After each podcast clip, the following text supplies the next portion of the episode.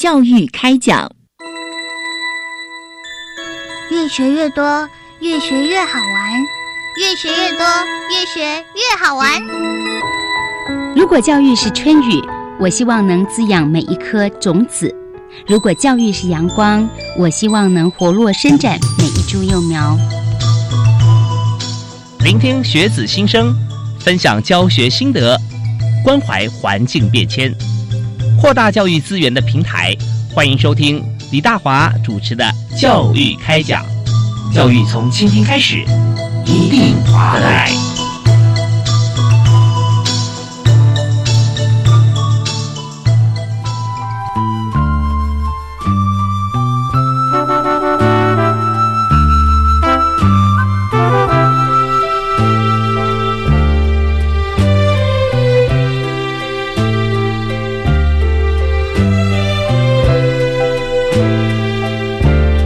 亲爱的听众朋友，大家好！非常欢迎您锁定国立教育广播电台，收听教育开讲节目。我是主持人李大华。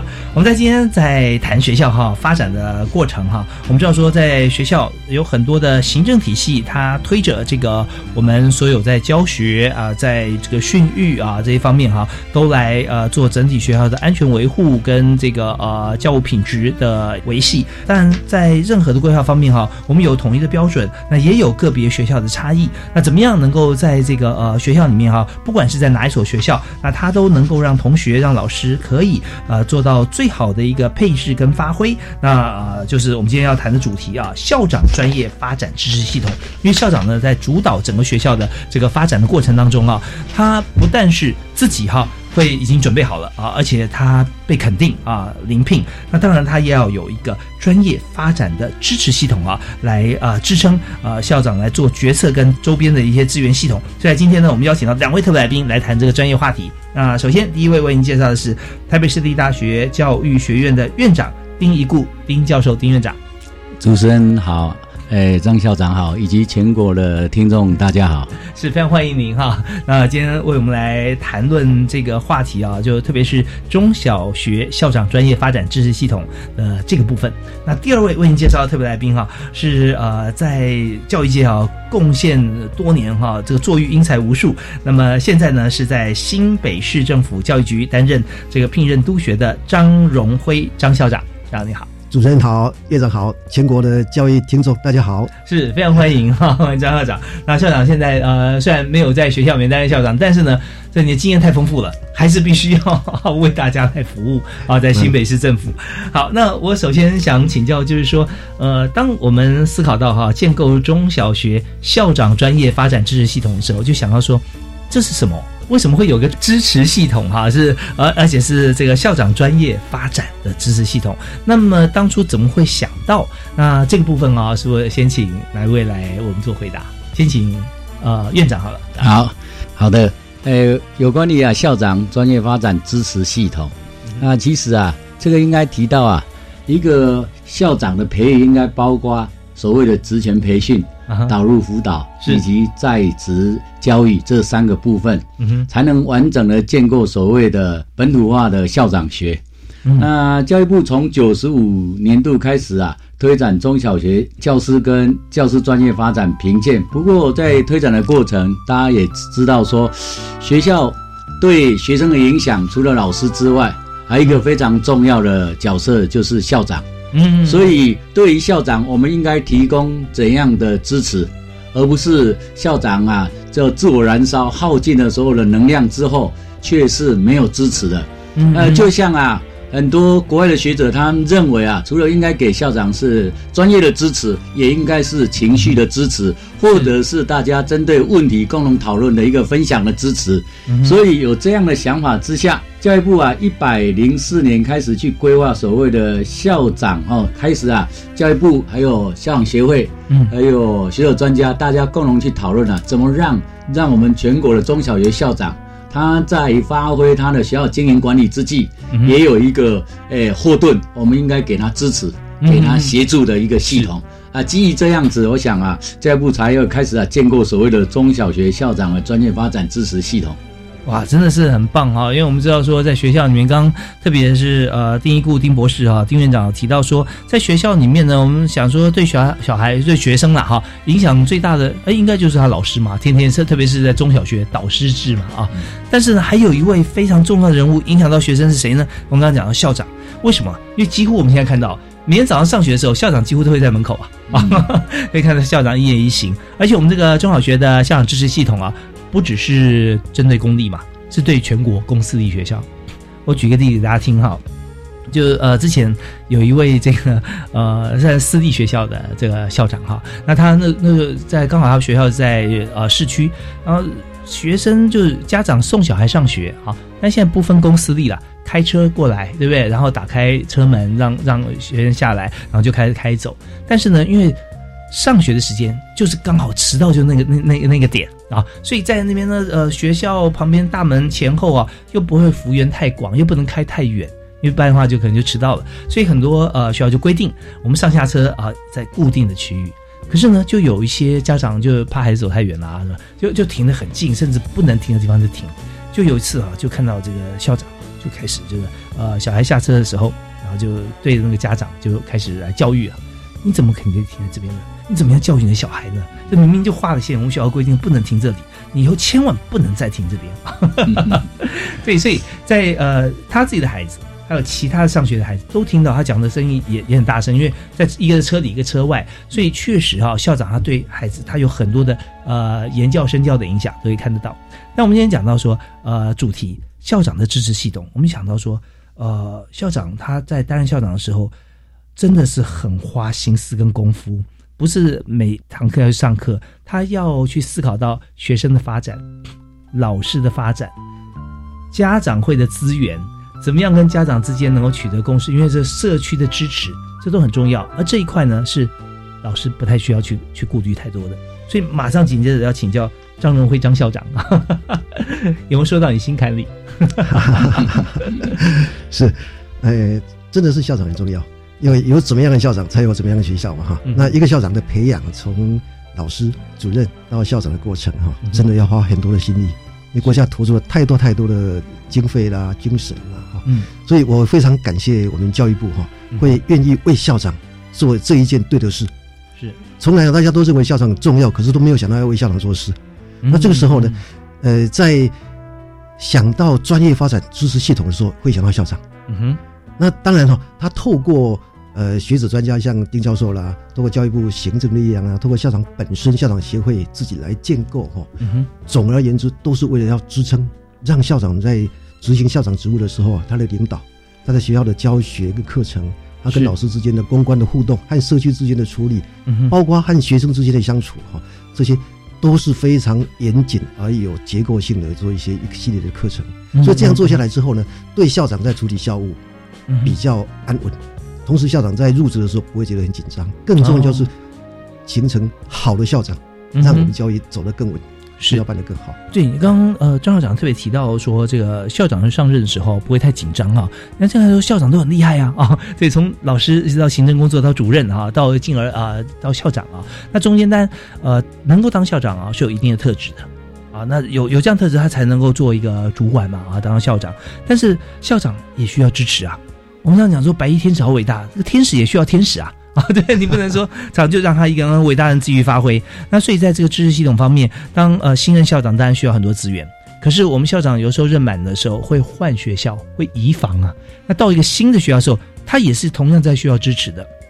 所以，呃，在呃现在呢，张督学啊，张荣辉校长，他现在现任就是中华民国这个中小学校长协会荣誉理事长。是是是。所以在荣誉理事长通常当过理事长，做的非常好，然后现在都评为荣誉理事长。所以那时候您最后离开的学校是在哪里？我在新北市淡水邓公国小。哦，邓公国小哦，是是是，对，那你也呃待过好多学，带领过很多学校了。呃，总共当了二十年的校长哈。哇。总共的学校只有四间呢，就四所。哦，四所，因为因为都是会一任再加一任啊，这样子啊。对，对，其实，在在学校校长啊，能够我们刚刚提到能够当校长，我深有感触啦。因为我们知道说，在职场上面，像我在人银行看到这么多的产业公司，有时候说啊，有有这个副理，有经理。有副总，有总经理。那通常能够当到好像说呃比较属于主管级的，他就除了会做事以外，他还有一个责任心。就如果说你光会做事没有关系，你可以当行政幕僚啊，你可以提供没有问题。但是如果当正的首长的时候，你就必须要负很大的一个责任跟用心在这上面。所以校长哈都要一定要有热情，有热忱。那有热忱的校长能够帮学校服务，我们当然要给予他支持。所以接下来啊，我就要请教一下，就是说，在呃，我们要给这个这么样充满热情啊，而且有方法、有做法的校长啊，给他支持的同时哈，我们就要思考他说他需要什么支持。千万是我给你的好是你要的好，比方说我给你一些是你本来就有或你不需要的，那其实我们就不会花这些心思了。而今天我们找了很多专业人士去支持我们全国的校长，那到底校长需要什么？我们休息一下，我们回来请两位专家来告诉我们。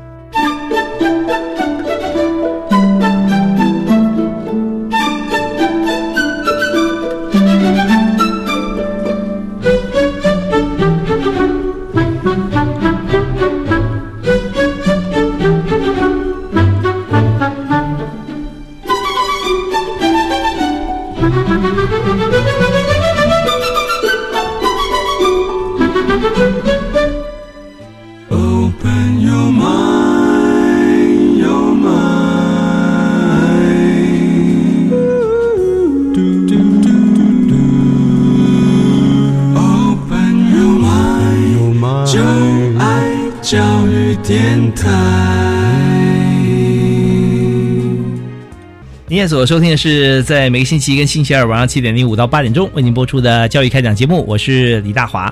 我们这节目呢是在国立教育广播电台为您播出啊，北中南东全球都可以收听得到。那在今天我们讲的这个教育政策的话题啊，非常重要，就是。校长啊，也需要支持。所以我们看到校长啊，充满了活力啊，这么厉害，然后思虑又敏捷，然后这个啊待人接物方面啊，都会非常的明快。但是呢，我们知道一个呃有明快跟有资源的人，他就需要很多方面的支持啊，这样我们校务长又推展的好。所以今天呢，我们特别邀请中华民国中小学校长协会荣誉理事长张荣辉张校长啊，也是。新北市政府教育局的聘任督学哈张荣辉张督学，那么以及台北市立大学教育学院的丁一固丁院长哈，来到我们节目现场。那刚前一段两位都有针对我们这个啊校长支持系统哈发展系统有有有跟大家来说明哈，我们这个系统大概是怎么样来建立？为什么？那但是我们现在就要谈另外一个观点啊，就是说我们要去支持校长。啊，支持这么厉害的人哈，那我想说，那校长到底啊，他需要什么支持？那当然，呃，张校长，我们有知道说，您在这个四所学校里面啊，有二十年时间担任校长，你有没有回想一下哈？就是你觉得说，你最需要协助跟支持的，大概是属于哪几个面向？那如果有这个支持的话，就真的如虎添翼啊！好的，我最初当校长的时候哈，真的是完全一张白纸啊，就会当校长，苹果一直热诚。我们说知道校长光有理想还不够哈，热诚之后。还是要方法，嗯，所以我一直很希望我的师傅能够带着我，师傅，但是那个时候又不敢去请教师傅。你现在新任新任教师哈，有师傅对不对？有有老师，那那校长哈，其实也也应该是有嘛，是吧？呃，就是这个校长专业发展知识系统哈，你就要见过一个师徒制。哦，本来没有，本来没有，本来没有。那呃，让师傅哈能够带领这个新手哈，呃，走得更好，嗯嗯，走得更好。那当然他要先走稳。是但他入门的时候，他要能够赶进去啊哈，所以我们这个呃校长专业发展知识系统啊，就让他哈，让他有一个师徒的这种感觉出来哈。嗯所以这样走下来之后呢，呃，其实最重要就是教育的传承。哦，呃，对，师傅带领有经验呐，引进门之后呢，他有问题的时候陪伴他走。嗯哼，当然他有问，他接着的可以从他那边取得一些呃师傅。当初哈，当初在教育上走下来一些非常重要的点点滴滴哈，是，所以好的师傅带领好的校长，那走下来以后会更顺畅。哦，对，所以你现在也当很多校长的师傅啊，对不对？对，我们有看到说，呃，像选总统呢，有一定的年龄啊，四十五岁以上啊，几岁以上？校长有没有一个年龄？就说几岁以上哈可以当校长？没有，没有，没有哈，他只是一个资格啊。比如说他，我们说也要演而优则导嘛哈。嗯，那啊，老师。他如果觉得哎呀，我想当主任的时候，他就去当主任啊。当主任当到觉得我我更高的使命感，想要做更多的事，他可以去报考校长。他经过一定的甄试，他除训完毕以后呢，他后用。那经过学校的呃，经过县市政府的遴派遴选，就自然当校。所以校长没有一定的年龄。可是，嗯呃，一般来说哈，我们做过研究，台湾要当校长，大概平均年龄最少是三十五以上，哦，三十五以上，就曾经有见过最年轻校长，差不多三十五左右这样子啊。OK，那也是这样，你看毕业出来有十年的历练，差不多了，已经算很有慧根了哈。很有很很有使命感，很有热忱啊！经验上也够了，经验够 哦，是是是。那校长平常哈，大概处理哈，你觉得说呃最多的事情是什么？或者说最最困难处理、最棘手的会有哪些方面的事情？一般哈需要支持。校长在处理的事情，过去哈嗯。行政的事务比较多，是。哎在早期哈。人的事。哎对啊还有行政。是行政啊就是管人嘛哈管人管事嘛。那在处理事跟人的部分呢，占到校长很多的很多的时间。那最近这一阵子来哈，因为大家对于教育的期望更高，课程教学首当其冲，所以校长在课程教学领导上面呢，要花很多的时间。那是有别于过去只有行政领导，嗯哼。所以校长在校长校长他是首席教师的身份出来以后呢，他更要去关心教学。这是什么时候的事？呃，最近这五六年来，五六年 哈。那课程领导怎么领导呢？那因为校长他自己本身哈，本身要先懂教学，所以啊，我们在呃十二年国家课纲里面。才要校长公开课，校长要下去上课哦，啊，上课。那当然，校长上课不是上最好，那最起码他要让老师们觉得校长也会上课。嗯，那我通过教学的语汇呢，跟老师做专业对话。哦，以身作则了哦，这样子啊，然后大家讲这个同样的话嘛，对不对啊？对。但是校长方面哈，这个人这个事，那另外还有还有什么？还有钱哦，因为市里面包含说经常门、资本门，对不对？那学校里面有些开销啊，这些。那现在呢，很多学校它也是让学生一起参与，让学生来看看啊，学校水电费啊，每月多少钱啊？我们自己有一些像像那我我记得上次有访问一所学校啊，它里面有选学生的省长啊，省钱的省，能够为学校来来来把关啊，我们的怎么样的节约用水？为什么？当他没有这个呃财务的概念，他就不会有节约的行为。啊，有了节约行行为之后，就会来呃规规范学弟妹跟同学啊，告诉他们为什么要节省，所以在整体方面就可以为学校节节省很多经费，把钱花在其他刀口上面啊。那这些都是在学校里面一些带领。所以我刚为我们讲述这一段啊，校长忙什么啊？就是在这个目前中中华民国中小学的国中小学呃校长协会的荣誉理事长啊，张荣辉张张理事长张督学在新北市为大家来服务。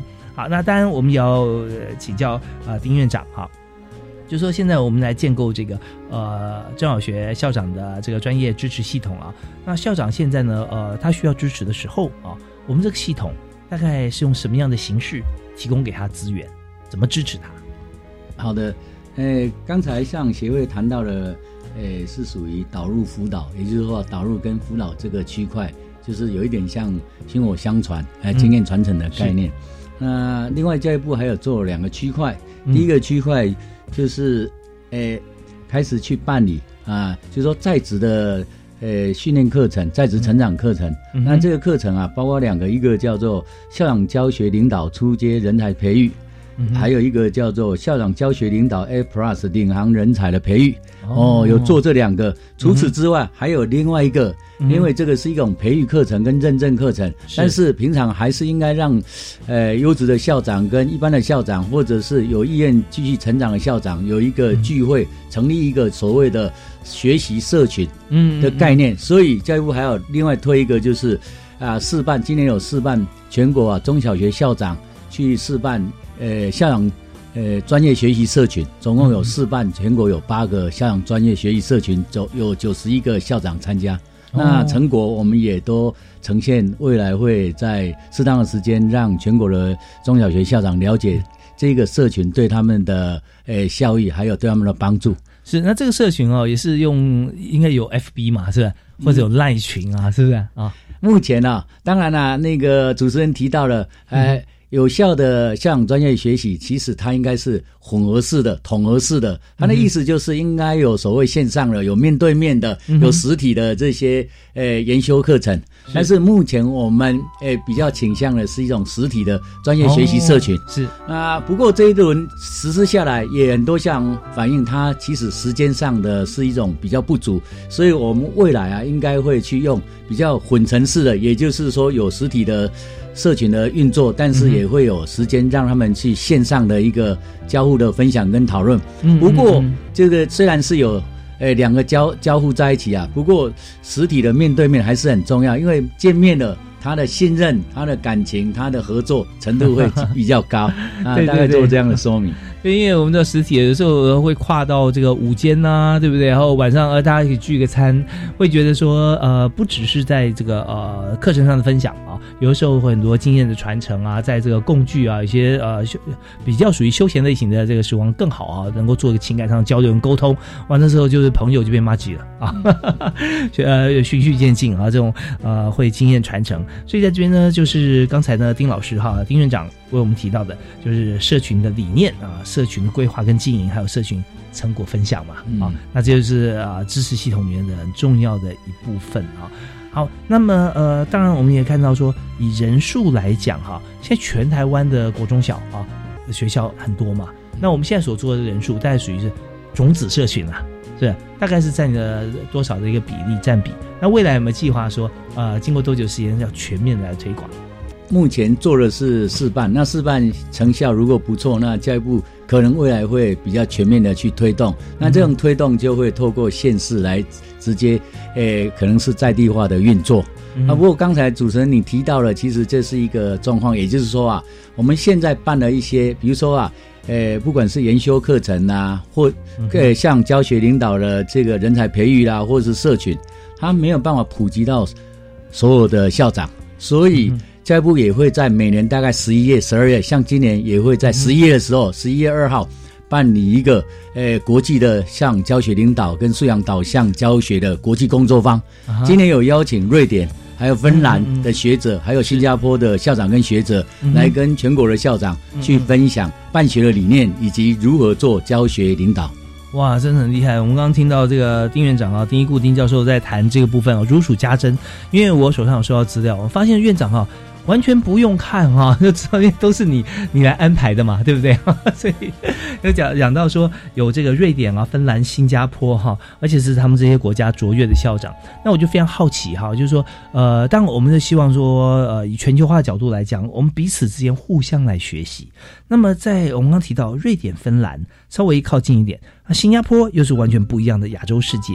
那这些学校的校长啊，那他们能够呃跟我们所分享的面向啊，大概是哪些？虽然现在还没有到啦。啊，呃，其实当时候去思考要邀请哪一个国家的学者，其实有经过蛮长期的思考了。嗯，因为到底要从什么样的点去邀请这些学者或者这些校长？不过后来一个决定就是说，我们应该去邀请到在国际评比上对学生学习表现好的国家。因为学生学习表现不错的国家，他的校长一定有他很特殊的地方，值得互相的学习跟交流，所以才会锁定啊。现在不管是披萨啦、Teams、Perth 这几个啊，国际评比比较好的这个国家啊，芬兰呐、瑞典呐、新加坡啦，所以希望他们来跟我们分享。我们的校长的专业发展，或者校长的办学怎么跟学生的学习扣合在一起？是，哎，那当然最重要的，我们也想要透过这个机会，有没有机会让国内的校长当面跟他们去提问？就是说，除了这样的一个教学领导的呃运作之外，学校他们在当时候办一个卓越的校长的一个学校很特殊的好的领导。他们还办了哪一些？比如说什么样的国际教育啦，或是什么样的学生活动啦，OK，？这个也是我们当时思考的问题。哇，所以我们就这个精彩可期啊！我们希望说，在今年十一月二号哈，我们要举办这一系列的这个呃国际工作坊啊，都可以能够取经。那呃，到底啊，他们有哪些的表现啊？我们拭目以待。好，那我们休息一下，马上稍后回来的时候再请呃两位老师哈，我们谈谈看。那么在校长支持系统里面，还有哪些部分哈是校长最需要的？我们休息一下，马上回来。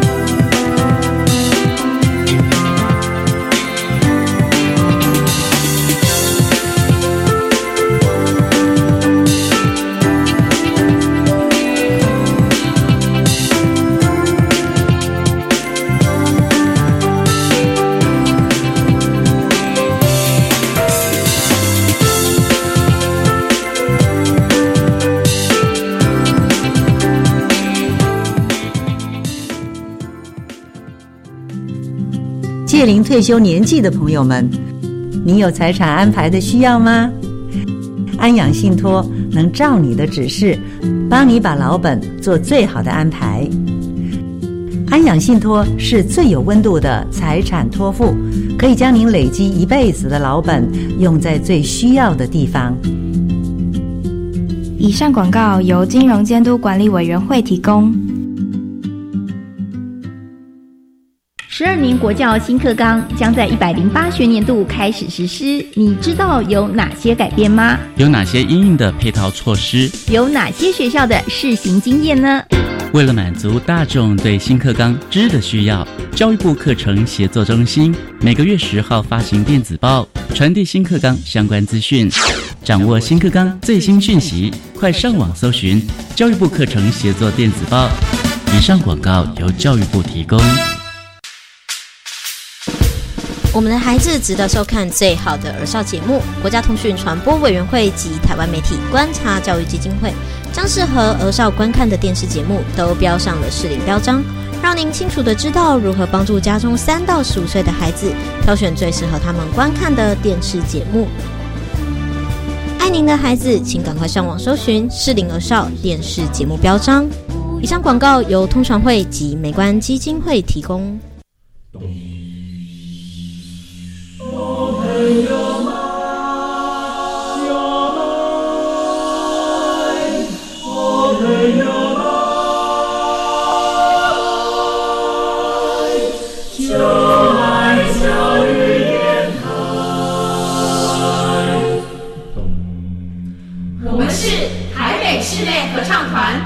现在收听的是教育广播电台。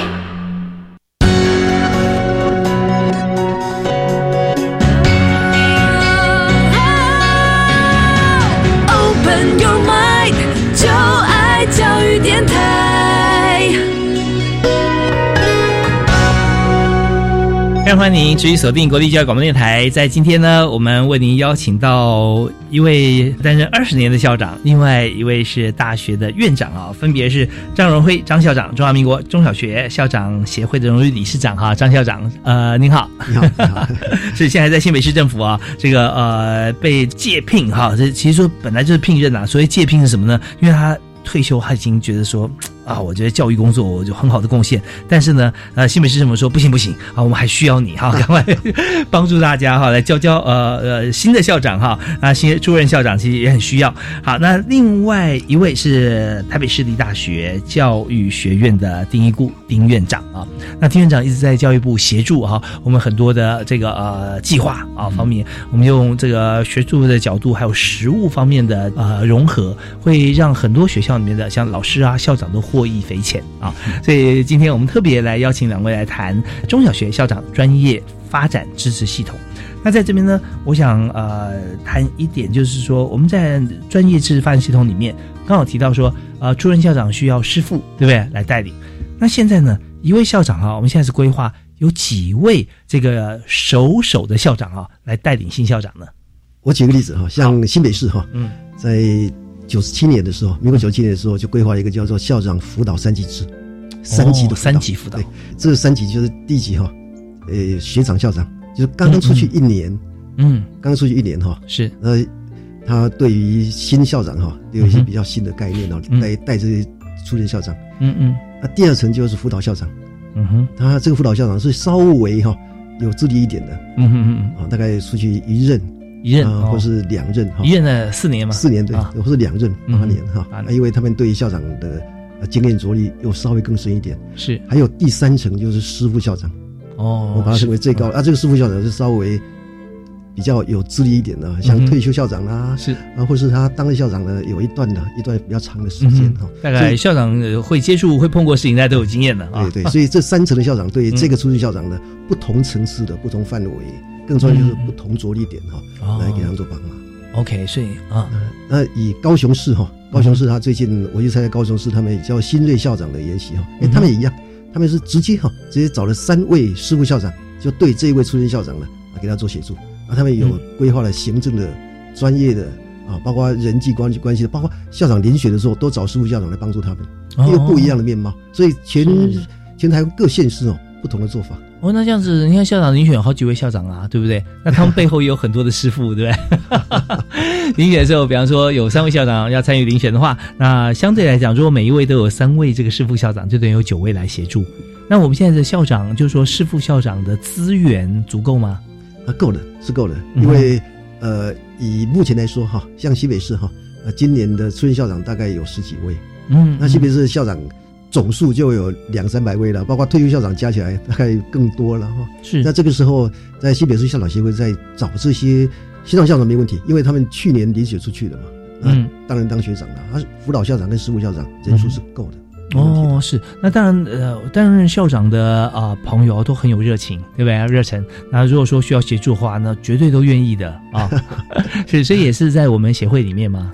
呃，没问题，因为不管是协会也好，或是他们没有参加协会，总之哈，他只要对于某一项，比如说教学啦，啊，比如争取经费啦、公关啦，或是对学生辅导啦，哈，学校建筑某项那个部分有着力的，那我们都可以评他为这个。出任校长的辅导校长或是师傅校长哦，OK，是那校长其实呃都是全方位的，但是还是各自有专长啊，这方面都可以互相来做一个呃加强跟这个呃互补啊，是这是非常重要的。好，那当然在呃校长他需求面上来讲，我们知道在成都会的学校跟在比较偏乡的学校，其实校长他所扮演的角色啊。可能未必是一致，不一样，对，不一样的。那这时候我们怎么样来给这些呃校长给他支持？那有些出任校长，他可能他本来都是在都会区担任老师或主任，主任的哈。然后他第一任校长可能就哎到比较他以前陌生的环境去啊，所以陌生不是他以前没有去过这个学校，而是说从这个乡镇到城市或从都会到到偏乡。那这个时候他所需要的支持哈，除了专业支持以外，他很多。各方面的知识，包含他自己的面对学生或面对甚至部落，他他怎么样去做？所以这方面啊，能够呃怎么样来补强他？呃，像丁一固丁院长，那还是这方面是不是也可以给大家一些提示？这个教育部之所以想要推这种支持系统，其实就是说各县市它现在状况不大一样，嗯，有些县市有做，有一些县市可能刚在推动，或是刚在规划，嗯，所以没有办法像新北市啊，原来或者台北市啊，他们做的比较早一点。嗯，哎，那从一个从理论上来看，为什么要有一个校长的？辅导或者支持辅导的一个诶导入辅导呢？因为哦，医学上有一个叫做社会比较理论。社会比较理论就是说，当情境模糊不清的时候，我们会找一个啊跟自己啊特质呃人特质相近的人在一起。所以啊，你出任校长去找一个，如果是跟你可能没有那么优质的啊普通的，那没有那么积极的，没有那么热忱的，那可能会影响你。一二十年，所以如果像像协会他们去安排这样的人，比如说很优质的校长，嗯，来提供给他协助。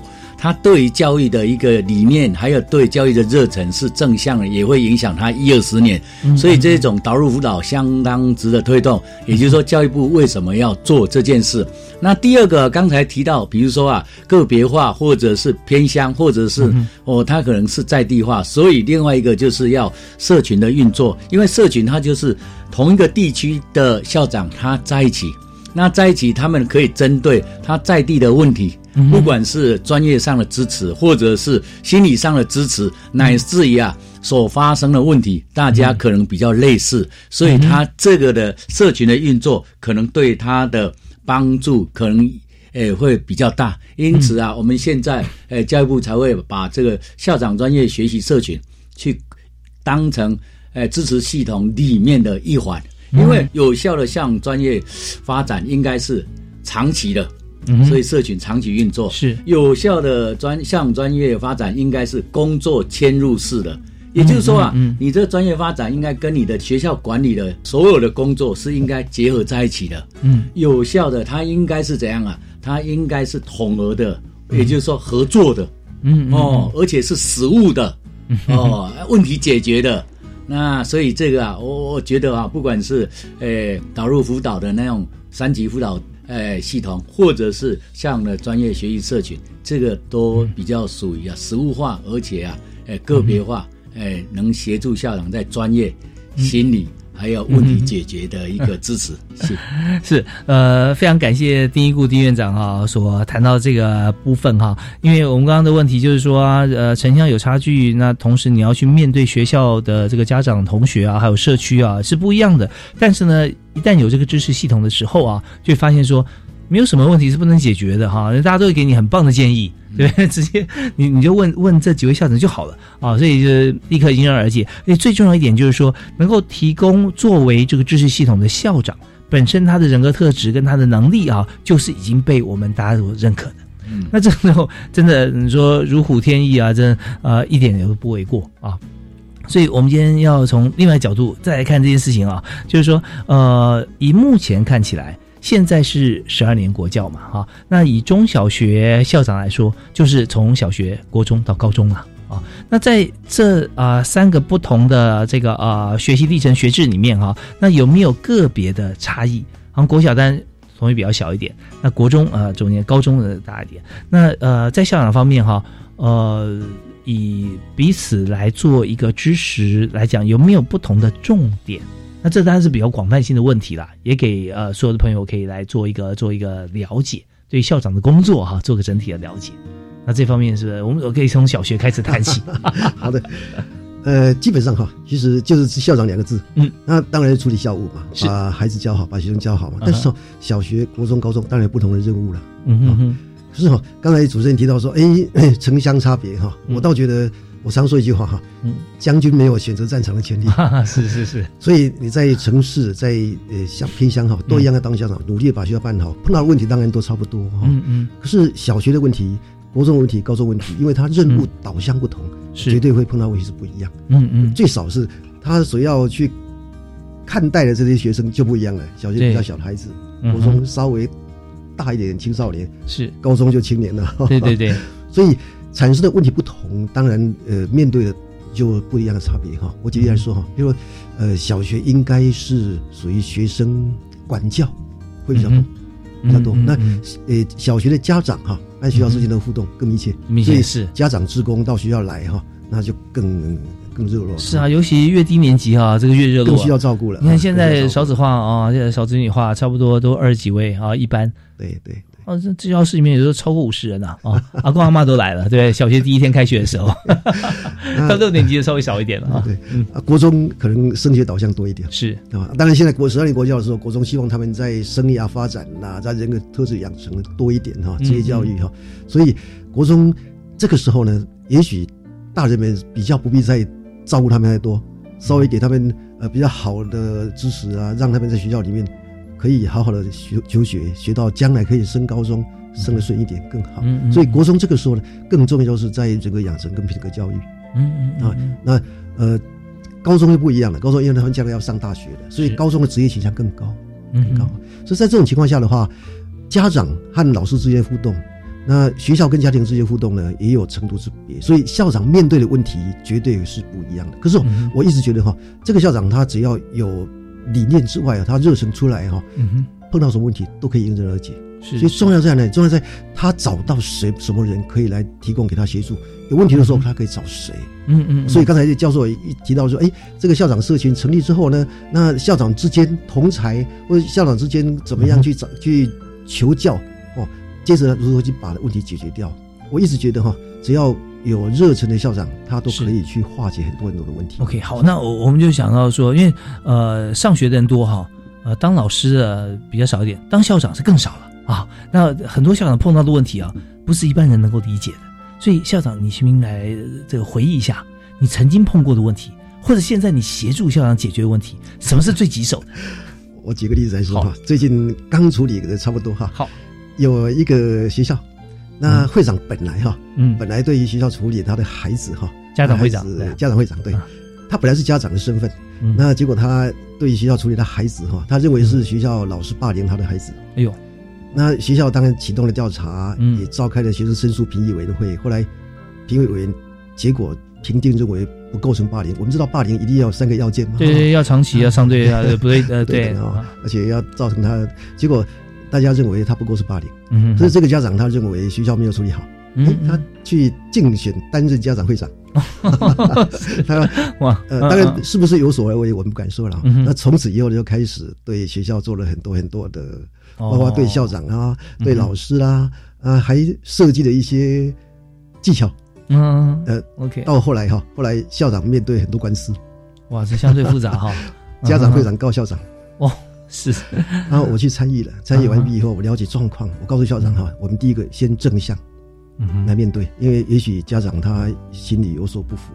第二个，呃，更重要就是要把孩子照顾好，我们不能去对孩子做标签。所以校长第一时间哈，对学校老师说，我们面对每一个孩子都是我们的宝，不管他是谁。那第三个部分，校长当然他就寻求我的协助。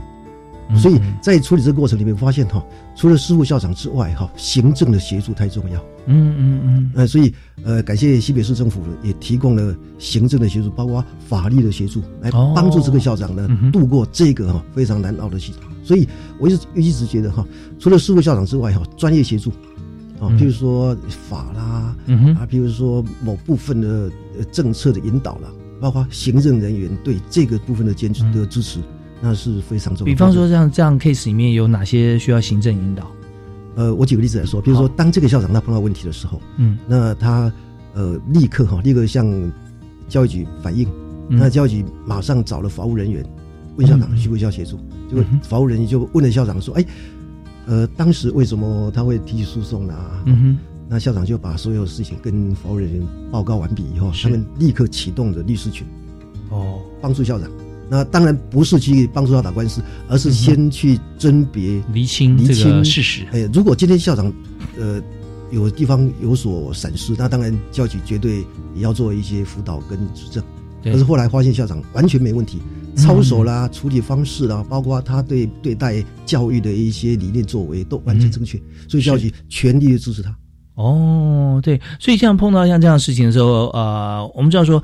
呃，在他一定是有些特殊的因素，但是当我们花了所有行政的力量、跟资源、跟这个热热情，但也关注到家长这一部分以后，它就形成一个像以法律来讲，它就是很好的判例啦啊来说，或者说在这个事件以后，我们就事件啦啊，我们就知道未来如果碰到相关啊雷同，我们就可以借鉴。当初是怎么样，然后怎么样来处理的？那在里面可以抽丝剥茧，然后彼此说：“哦，原来是这个样子。”但这个一切事情啊，人同此心啊，那多少可能，也许物换星移，角色互换一下，在不同地方也可能会出现类似的情况。但是，一旦我们真的认真面对以后啊，就发现说，以后就算再发生类似，也不会害怕，因为已经有这样个案了嘛啊。所以在这边就是有一个重点，我们碰到问题啊，就勇于面对。不要说任何事情都啊息事宁人啊，谁对谁错，有的时候觉得说啊，我们就雍容大度一点。但是真正弄到需要解决的时候，就要认真看待。所以这是刚才张荣辉校长跟我们分享的呃个案的这个 case。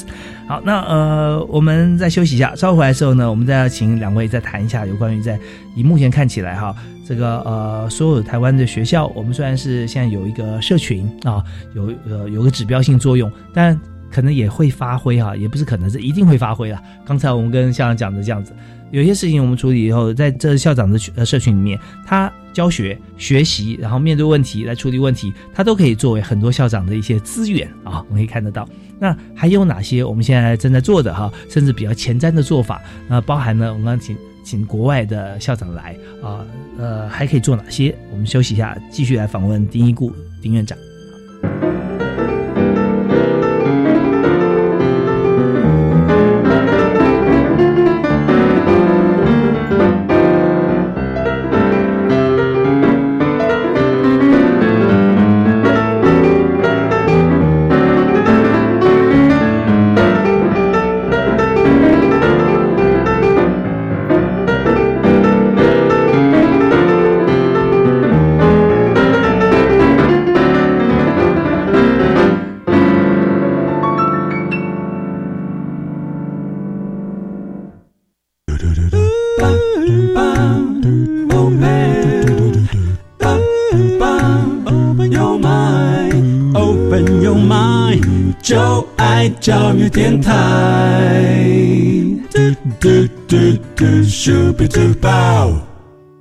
非常欢迎您持续锁定国立教育广播电台。我们在教育电台里面啊，每个节目都好听，因为我们不但是有这个优美的音乐，每个节目其实我们有衬乐啦，我们有这个呃播放一些音乐给大家欣赏以外，我们最重要还有非常含金量极高的内容。像今天我们在教育开讲所谈的这个政策的部分哈，就是怎么样来协助。现任的校长哈，我们有每位校长有三位啊，呃，这个呃比他资深最少一年的校长来担任他的这个呃辅导的资源哈支持系统。那在这边我们请到张荣辉张校长啊，以及丁一固丁院长来我们谈这个话题。那在这个阶段哈，我们最后还有大概差不多。呃，六分钟左右时间啊，我们要请教丁院长啊。呃，我想请教的话题就是，我们刚刚讲到，在马上十一月二号啊，即将到来这个日子哈，那么我们会邀请国际间的这个呃知名的这个学校校长啊，像瑞典、芬兰跟新加坡啊，卓越校长到台湾来来做什么呢？就指导我们国内中小学的。社群的运作啦啊，因为他们也做了很多像社群的学习嘛，互相来支持。所以我们就想谈一下，您刚特别提到说，像披萨啦，还有另外呃两个啊不同的在在国际间的一些啊评比哈和竞赛。那现在台湾哈，对于像披萨像这样子类型的一些啊竞赛，是不是学校还是持续啊把它呃还是在推动？或者说，呃，怎么样来看待像这样的成绩？好的，现在台湾呢进行啊所谓的十二年国教课纲。嗯，它十二年国教课纲，其实我们谈的就是素养导向的教学。素养导向的教学，它其实它一个概念就是要培养一个学生啊，能去面对问题、解决问题。也就是说，它是一个素养，它不是只有单一的能力或是单一的知识，它应该是能力、知识、态度的整体。有情境化、脉络化，让他去实践。也因为这样子啊，其实这个就是长期以来啊，国际评比很重要的议题啊。啊，因因此这样子，我们这次的十一月二号所办的国际学术研讨会，其实它就是锁定在校长的教学领导与呃素养导向教学。所以十一月二号那一天的，我们邀请啊，芬兰啊、瑞典啊、新加坡的校长跟学者来跟。诶，全国的校长去做呃素养导向教学跟教学领导的分享。嗯哼，那地点是当天是在诶台北市立大学，所以啊也邀请啊全国的听众或者全国的中小学校长，还有有兴趣的老师啊，可以一起来共襄盛举，一起来参与。是在爱国西路嘛？对对对，爱国西路，在爱国西路。这个其实是一个概念呢，因为我们从另外一个角度来看哦。诶，老师的教学困境大概是有，呃，前五名。一般来讲，老师教学困境前五名，第一个就是所谓的常规管理，第二个是，诶，怎么去激发学生学习，第三个应该是，比如说怎么适应个别差异，第四个是学生学习表现的评量，第五个是亲师沟通。大概这五项。那我们从这五项来看，学校校长最常要面对的问题就是家长。哦，要常常面对的就是老师的教学，因为家长他会跟老师的沟通有困境，或者是学生的管理跟辅导有困境，他就找开始找校长了。是啊，老师的教学有困难，呃，老老师的教学有状况，那家长也开始反映，所以啊，教学跟呃亲师沟通其实是校长面对很重要两个议题啊。嗯哦，那刚才提到教学，所以我们期待能不能啊邀请这些国外的学者。或者国外的校长来分享一下，他们怎么在学校去推动，比如说课程的的实施、教学的实践，怎么带着老师去发展课程？是因为我们现在也也希望台湾的校长在十二年国教课纲的这一轮去引导老师去做，比如说啊，叫做诶弹性学习课程的发展。嗯嗯嗯。哦，按如果是这样，那国外他们的经验如何？他们怎么去带领老师？因为要带领老师去做这个课程的发展，然后教学的实践，其实也是一件很重要，但是有一点困难的事情。是，哎，所以啊，我们才会邀请国外学者来针对，呃，素养导向教学以及啊教学领导，因为整个教学领导的大概念大概是所谓的我们的教学指导哦啊教学领导。课程领导、学习领导，还有老师跟校长本身的专业发展，嗯，所以我们整个是这样子的整体的架构，是希望在这一次的诶国际工作坊哦，那国际的学术研讨会只是当天十一月二号在台北市立大学办理，但是前三天还有一个我们分分北中南，嗯，去做实务工作坊。所谓实务工作坊，就是比如说在台北。还有在台中，还有在台南，我们总共分三场。嗯哼，那每一个场都有一个国小一场，国中一场，高中职一场。是，那他们就是透过这个机会去做社群的运作，老师的社群运作怎么去做课程的发展、教学的讨论，然后运作完以后，这些国外的校长看完以后，给国内校长去引导，怎么带着老师做社群课程教学、学生学习的引导跟对话。所以这个就是实物现场的国际工作坊，所以分作两个部分。所以啊，也邀请呃全国中小学校长啊，或者有兴趣的老师啊，一起参加北中南的三场国际工作坊的讨论。OK，好，谢谢这个丁一固丁院长哈，为我们做的详细的介绍哈。那我们也知道说，在国外校长啊，他也要面对很多问题，所以是不是全世界都一样？国外的校长也是要面对很多家长。这也是有有很多问，因为家长如果说有有任何的呃想法啊，或者说他他不会在学校里面还会透过主任啊，几乎不会了，因为直接就家长会嘛啊，就反映就给校长了。那校长其实如果说我们在时间比例上啊，他要花多少的时间哈，再再跟家长来做沟通啊？呃，现在的校长哈，嗯，因为着重在教学跟课程，嗯哼，所以啊。和家长之间沟通占的比例不算很高了，嗯，像刚才教授说的哈，老师的困扰在跟家长之间互动，那校长跟家长之间互动并不是成为校长的困扰，目前还不是，只是偶尔碰到某几位比较特殊的家家长的那个是个案哈，嗯嗯。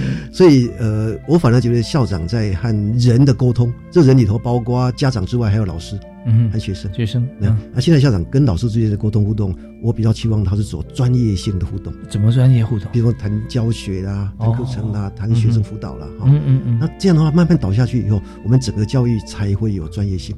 所以我们要一直觉得校长真的要走专业。嗯哼。那结果校长协会也认为说，哎，我们先形塑品牌校长，让校长懂专业，谈专业的话，和老师之间沟通互动的时候呢，一直在。呃，谈这些东西哈，比较深入一点，比较内行一点哈，那将来成为校长品牌。是，其实很多的呃，在校长的做法里面哈，在学校因为有各个不同科别的老师，还有课外活动啊，课外活动组，我看过很多不同的做法，不只是说在入班教某些课程而已，而是把这个不同的课程组合在一起。